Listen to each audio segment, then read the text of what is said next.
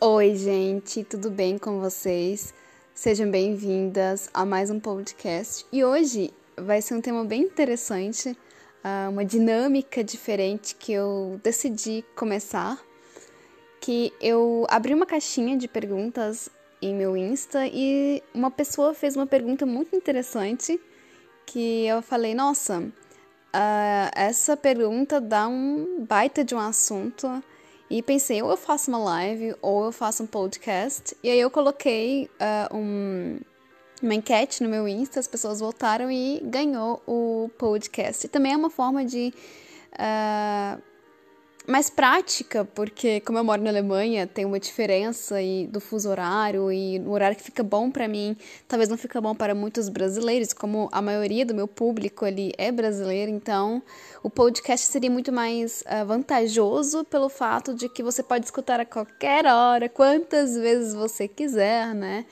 Uh, então acho que por isso que a maioria, a maioria, das pessoas votaram aí para o podcast. E aqui estou eu gravando, né? E por falar em Insta, caso você ainda não me segue e só me acompanha aqui no Spotify, eu vou deixar na descrição deste episódio um, o arroba do meu Insta, ok? Então a pergunta do tema desse podcast é Thalia, quando que você se sentiu preparada? É, ou qual foi o momento certo para que você falou, não, agora você vai casar? Enfim, a pergunta é: quando que você se sentiu preparada para casar? É uma pergunta bem interessante, né? É... Porque o casamento é uma das fases da nossa vida, ou digamos, um dos eventos uh, mais importantes e impactantes do ser humano, da vida de um ser humano, né? Não é uma coisa qualquer, por exemplo, qualquer no sentido de ir ao supermercado. É um evento comum, mas agora casamento já não é um evento assim tão comum, não é? Então, vou falar da minha experiência, claro, e aqui é como é a, a minha conta aqui, o meu podcast, eu vou dar a minha opinião. Claro que você pode pensar diferente, está tudo bem, mas como eu falei, como aqui é o meu canal, então vou deixar aqui a minha opinião e você pode ficar livre para me mandar uma mensagem uh, acerca dos seus pensamentos ou reflexões que você conseguiu obter através deste meu podcast, certo? Bem, já vou direto no ponto dizendo que essa questão de você se sentir preparado ou preparada para um grande evento na sua vida, por exemplo, ser mãe, ou né, engravidar, você casar, você mudar de, de cidade, de país, é algo interessante porque eu, Thalia, uh, acho que a gente nunca está 100% preparado, sabe? É isso que eu tenho como, como percepção. Nós não estamos 100% preparados. Nunca vai chegar aquele momento que você fala: "Nossa, eu estou assim exatamente, perfeitamente 100% apta para engravidar". Agora é a hora certíssima, tipo assim, calculei cada milésima uh, possibilidade é, que eu possa controlar e agora chegar à conclusão de que eu estou grávida, que eu quero ficar grávida. Agora eu, eu realmente estou preparada, é o momento certo, porque se for amanhã já não dá certo. Não existe muito isso, porque a vida ela é na verdade feita de de uh, duas variáveis, né? Uma são de eventos que você pode controlar e a outra são de eventos que você não pode controlar, né? Então fica muito difícil de você dizer assim: não, agora estou 100% preparado, não, agora estou 100% preparada. Porque não existe esse momento perfeito. É quando você simplesmente decide: não, agora sim vou casar, como foi no meu caso. Não é que chegou uh, o momento perfeito, porque as pessoas às vezes ficam muito fantasiando e romantizando o negócio além do normal, achando assim, não, porque eu tenho que conhecer a pessoa mesmo de verdade, assim, com profundidade total, conhecer a, a pessoa 100% para me garantir também 100% de que, de que aquela pessoa é a pessoa certa, né? Mas aqui não é bem assim. a gente tem as fases, quando a gente conhece uma pessoa, né? Tem a, a, fase de você flertar, tem a fase de namorar e tem a fase de casar. Então, cada fase foi feita para terminar, exceto o casamento, que é uma coisa que pode separar o casamento seria a morte, né? Ou quando a pessoa quebra o voto de fidelidade, né? Mas assim, a fase de flertar, ela tem a fase, é muito importante, tem que ser respeitada, tem que passar por ela. E ela tem um momento que acaba. E o momento que acaba a fase do flerte é o momento que começa a fase do namoro. A fase do namoro, você já conhece um pouco mais, já fica um pouco mais sério o negócio, né? A relação entre você e a pessoa. E, assim como a fase do flerte, a fase do namoro também foi feita para terminar. Para é, dar origem à fase do casamento. Né? Namoro não foi feito para durar sempre. Ele vai acabar. Seja porque ele acabou pelo fato de que você vai casar, ou seja porque acabou porque a pessoa realmente, assim, você viu que não era aquilo para você. Mas mesmo no namoro, você não vai conseguir conhecer a pessoa 100%. Eu falo por experiência própria e também por escutar pessoas próximas falarem que também são casadas a mesma coisa que eu percebi. Até quando você casa, né? Até no próprio casamento, todos os dias você descobre algo novo sobre você ou sobre o seu parceiro. É incrível. Todos os dias você descobre algo novo que no namoro não foi possível descobrir, seja, não sei, porque não teve tempo suficiente, ou seja, porque precisou do tempo do casamento para você perceber esse comportamento ou esse detalhe aí uh, do seu parceiro, da personalidade do seu parceiro. Mas a verdade é que o namoro não é uma garantia de que você vai conhecer a pessoa 100%. Eu acho que é por isso que muitas pessoas só ficam no namoro e não faz o negócio, a relação, não vai pro não dá aquele upgrade na relação, né? Não vai para aquele nível mais sério ali de assumir uma responsabilidade, um compromisso, que é o casamento, porque o casamento é você assinar ali um termo de responsabilidade, é você acordar ali um compromisso. E sério, né, gente? É perante a lei.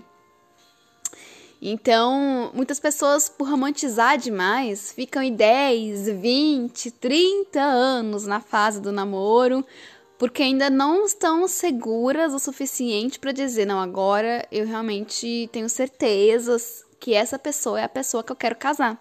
Porque eu não sei o que, que, elas esperam, né? Não, eu ainda acho que eu tenho que conhecer mais a pessoa, é por isso que ela não casa, não, porque tem 10 anos já que está no namoro, não evolui, e fala assim: não, não vou casar ainda porque eu ainda tenho mais coisas para conhecer, mas, putz, já passou 10 anos, já se passaram 10 anos, você ainda acha que não tá preparado ou preparada, ah, me desculpa dizer, mas a tendência é você nunca vai estar preparado e com o passar dos, dos anos você não vai se casar você não vai chegar no ponto de falar, não, vamos, termi vamos terminar o namoro e vamos agora casar.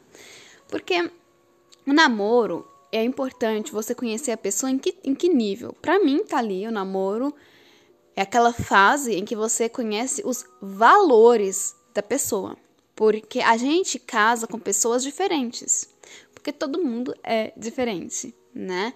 E a gente tem que gostar da pessoa por quem ela é e não querer casar com uma pessoa para transformar a pessoa naquilo que a gente gostaria que ela fosse, porque não tem graça. A graça do casamento é a questão de a pessoa ser diferente. Claro que tem coisas, certos pontos ruins que possa te incomodar e por consequência até mesmo atrapalhar a relação de vocês dois, que você pode conversar, dialogar e tentar melhorar, né?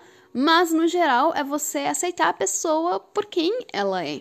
Porque se você que, querer ficar mudando a pessoa pra ela se aparentar com aquilo que você gostaria que ela fosse, qual é a graça disso? Primeiro que vai acabar geral a relação, a pessoa não vai ser espontânea, porque ela vai estar tá sendo robotizada, né? Ela vai ter que seguir um padrão que você estabeleceu para a pessoa seguir. Então acho que já começa a desandar aí. Aceite a pessoa, então a minha dica é aceite a pessoa por quem ela é. Então, os valores é aquilo que você tem que analisar na fase do namoro, porque você acaba casando com a pessoa através dos valores. São os valores que tem que casar. Sabe? O que seriam então os valores? é ver uh, aquilo que não é negociável para a pessoa, independente da circunstância, ela vai ser fiel aos valores. Um exemplo, um valor é, que meu marido e eu temos é, olha, é ser fiel. A gente tá numa relação, então legal é, né? E bonito é, respeitoso é a gente respeitar e a gente ser fiel um ao outro. Nada de quebrar o voto de fidelidade. É um valor. Outro valor, por exemplo, é você. Uh, é você já deixar bem claro o que você espera da relação. Por exemplo, olha, eu quero ter filhos, eu quero ser mãe. É, porque pode ser que isso venha atrapalhar. Talvez você, a pessoa é incrível, mas ela não tem a visão de ter filhos como você tem.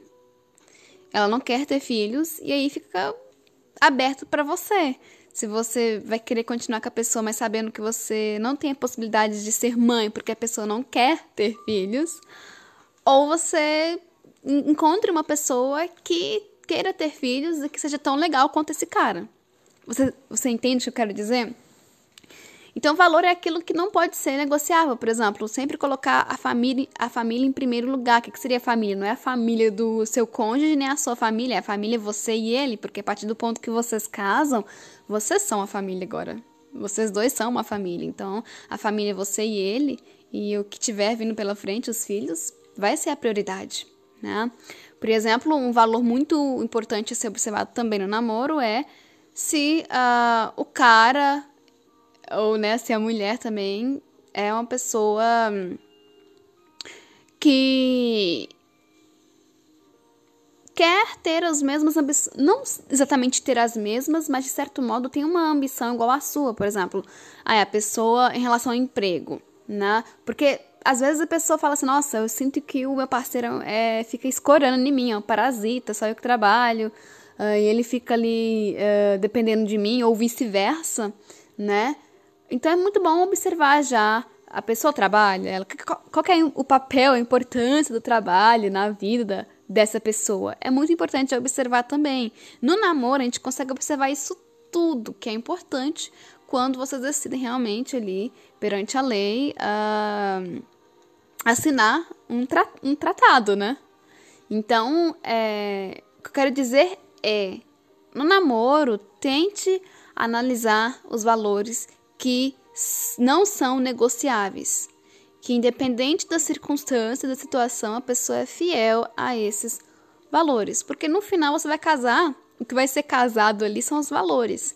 Uh, muitas pessoas às vezes focam no namoro em coisas que não é da parte do namoro, mas só pertence ao casamento e esquece de avaliar, analisar os valores depois casa sem conhecer bem os valores e depois fala, ai, não sei, sabe, eu devia ter observado isso antes. Me arrependi. Aí desfaz o casamento. Aí divorcia. Complicado. Então, é o momento certo, né? De você se sentir preparado, preparada para casar. Lembrando que não é 100%, a gente nunca tá 100% é, com a certeza. Mas assim que você analisa os valores principais o que varia de pessoa para pessoa, né? O que para mim é um valor importante, talvez para você não seja. Então cabe só você e o seu parceiro analisar o que vem a ser é, importantes valores. Depois que você começa a ver as semelhanças e diferenças, você consegue chegar à conclusão se a pessoa é a pessoa que você realmente quer casar, que você quer assinar um tratado perante a lei ali, um voto de fidelidade até o fim, até que a morte separe. Eu acho que esse é o ponto, como foi comigo, né? De perceber que foi o momento certo de se sentir preparada para casar. Não é que eu estava 100% com a certeza, mas eu avali avaliei os valores, analisei, gostei, ele também, e a gente se casou. Nos casamos. E esse é o ponto de se sentir preparada. Então, tem as fases. Tem a fase do flerte, tem a fase do namoro e tem a fase do casamento.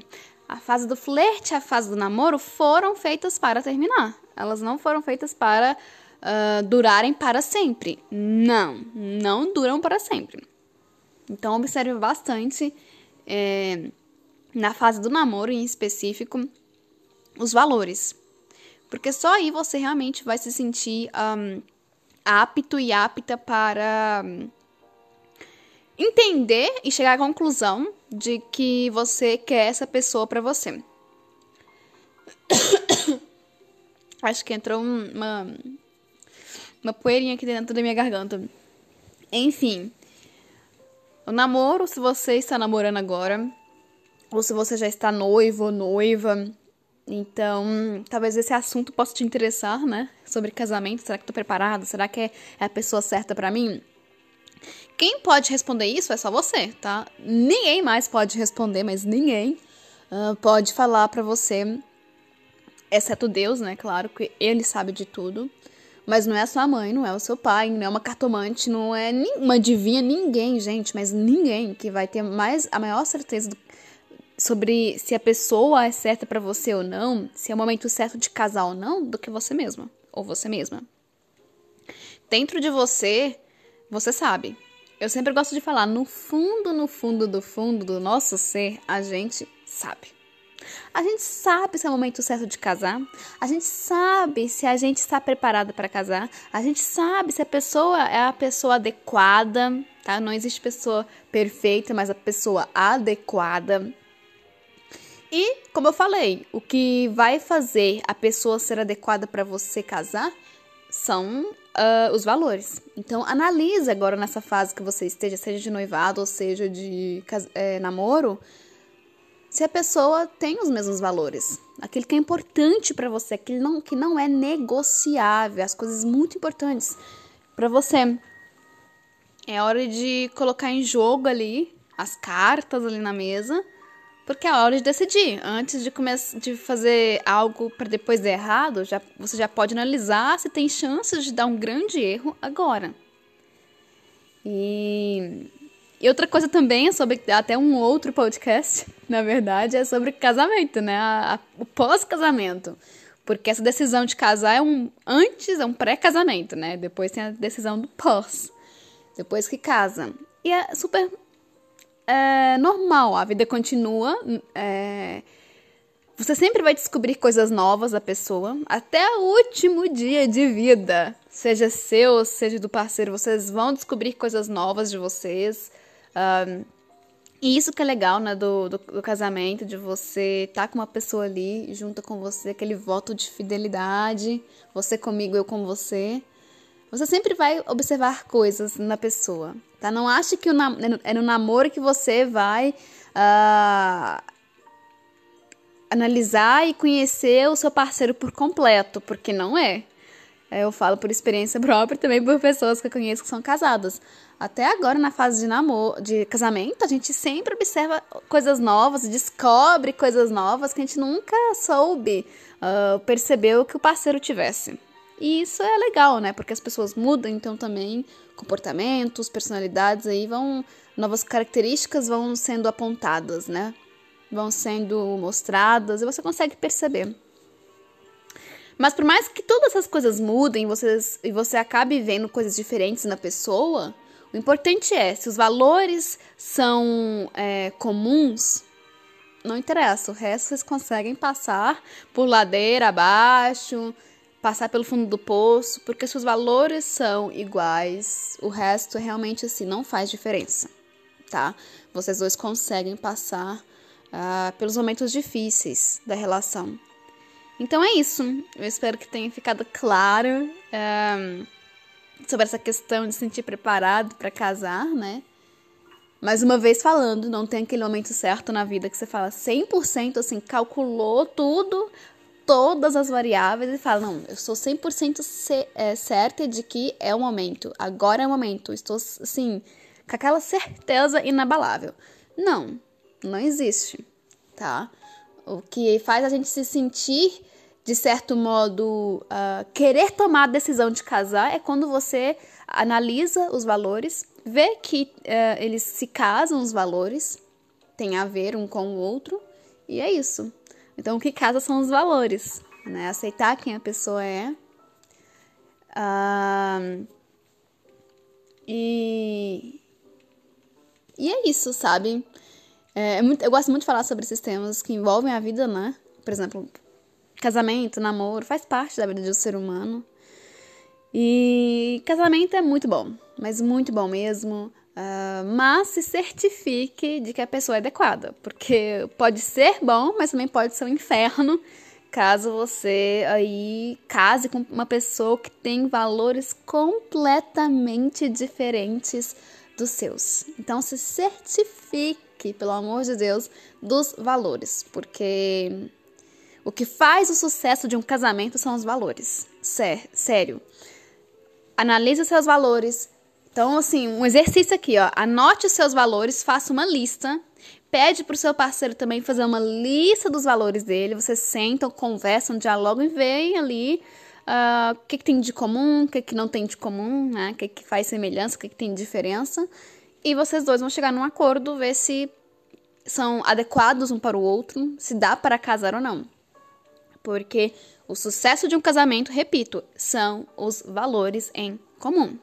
Valores diferentes é assim, desculpa a expressão, mas é um inferno de casamento. Então, certifique-se de que os valores são uh, iguais. Não precisa ser, por exemplo, seu, você fez uma lista, você fez uma lista e deu 10 valores. Não quer dizer que o seu parceiro tem que ter 10, os 10 valores também iguais ao seu aos seus valores. Não, não é bem isso. Mas certificar pelo menos assim aqueles mais importantes mesmo para você que são cruciais.